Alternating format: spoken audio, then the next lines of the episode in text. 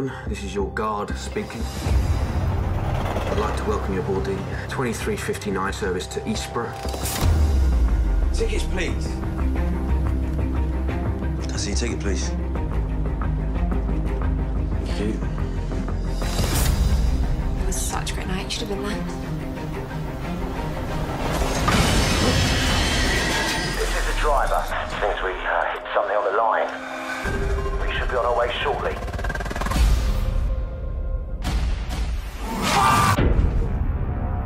We seem to have broken down just outside Eastborough.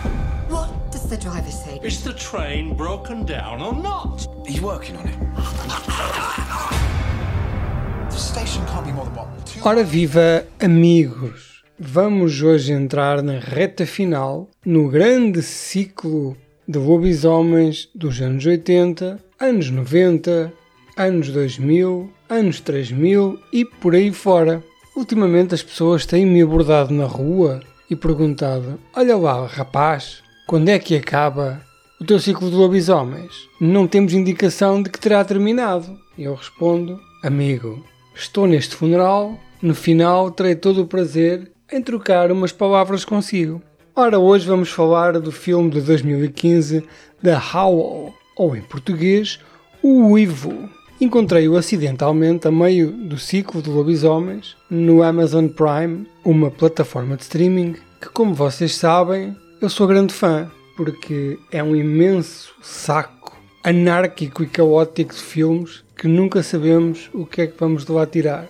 The Howl conta-nos a história de um grupo de passageiros que vai num comboio da meia-noite de Londres para Algures, que é parado por um imprevisto na linha e quando se vai ver o que é, está algo morto.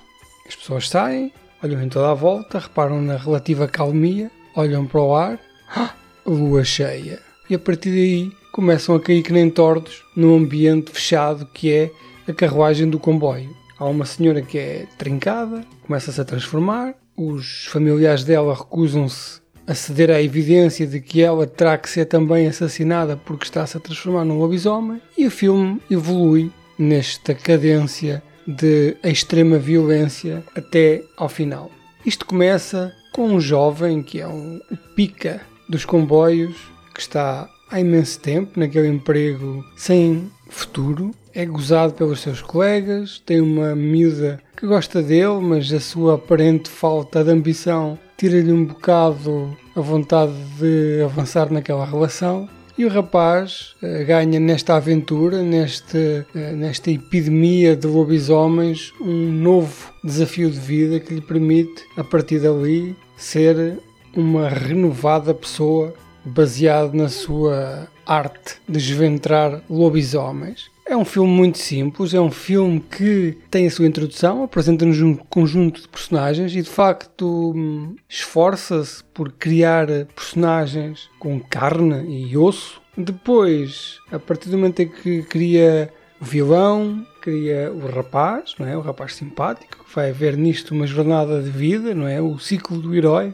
a sua amiga, uns passageiros, há uns simpáticos, há uns brutos, há uns que merecem morrer, há outros que, que ajudam. Eles ficam presos no comboio, lobisomens aparecem, matança até ao final. O filme é a noite toda, até nascer o sol. Quando o sol nasce, é possível que se safem dois ou três. É Final Girl, não é? E o Final Boy, que eu não vou dizer qual é, mas não será muito difícil de adivinhar. O filme é, é, é realizado pelo técnico de efeitos especiais do Dog Soldiers, que é um filme que eu ainda não falei, mas quero falar. Muito focado na violência, não é? No gore. Um filme de baixo orçamento, não é? Mas que não defrauda. Tem efeitos digitais no sangue, mas é nos lobisomens que ele se revela. Ou seja, tudo o que tem a ver com lobisomens são efeitos práticos. São uh, pessoas mesmo, meio digitais, na, na, zona das pernas. Meio pessoas e são assustadores. São lobisomens inteligentes. São lobisomens que trabalham em grupo, não é? Como uma verdadeira alcateia de lobos. Eles fazem armadilhas, eles esforçam-se em grupo para matar aquelas pessoas todas não de uma vez, um de cada vez, com calma, dilacerando, porque o filme tem que ser o seu timing. É um filme curto, o filme tem menos de 90 minutos. É, é um filme, como já disse, baixo orçamento, mas não é por isso que se tira menos prazer nele, porque é um filme de muito empenho, os atores são bons, os personagens de facto têm os seus arcos, é, todos eles são importantes. Há aqui personagens que se revelam, há personagens que são de decepções. Diria mesmo que é impressionante para um filme de tão pouco orçamento, filme com tanto personagem, um filme que é, precisa de nos dar violência e terror, ainda tem tempo para construir meticulosamente um percurso para um conjunto de pessoas com os quais nós nos preocupamos e nós queremos que sejam felizes e que sobrevivam, ou pelo contrário, queremos que sejam trucidadas ou por um comboio ou por um pack de lobisomens em fúria. O seu realizador, Paul Hyatt, não é um tipo conhecido pela realização. Ele tem este filme, que é provavelmente o mais, é, o mais importante e o mais de todos. E depois tem também mais um conjunto de, de filmes de terror de baixo orçamento que, valha-nos Deus, ninguém merece. Mas ele é conhecido como técnico de maquilhagem em filmes como Doomsday, que é o grande filmão de Neil Marshall, que eu não me canso de aconselhar. Também é uh, o gajo da, da, caracterização no ETs in the Bairro, que é o título português para Tech the Block, é o filme que trouxe Joe Boyega para a ribalta. E de facto ele é um tipo que é sempre convidado para os filmes de Neil Marshall como técnico de, de maquilhagem e agora está na realização. Tem três filmes menos conhecidos, não vi, eh, não digo que sejam menores, mas de facto não são filmes conhecidos. E tem este The Howl, que graças ao facto de ter esta exposição Amazon Prime Video, tem estado na ribalta. E se vocês forem ao YouTube, nota-se que de facto existem muitas reviews deste filme.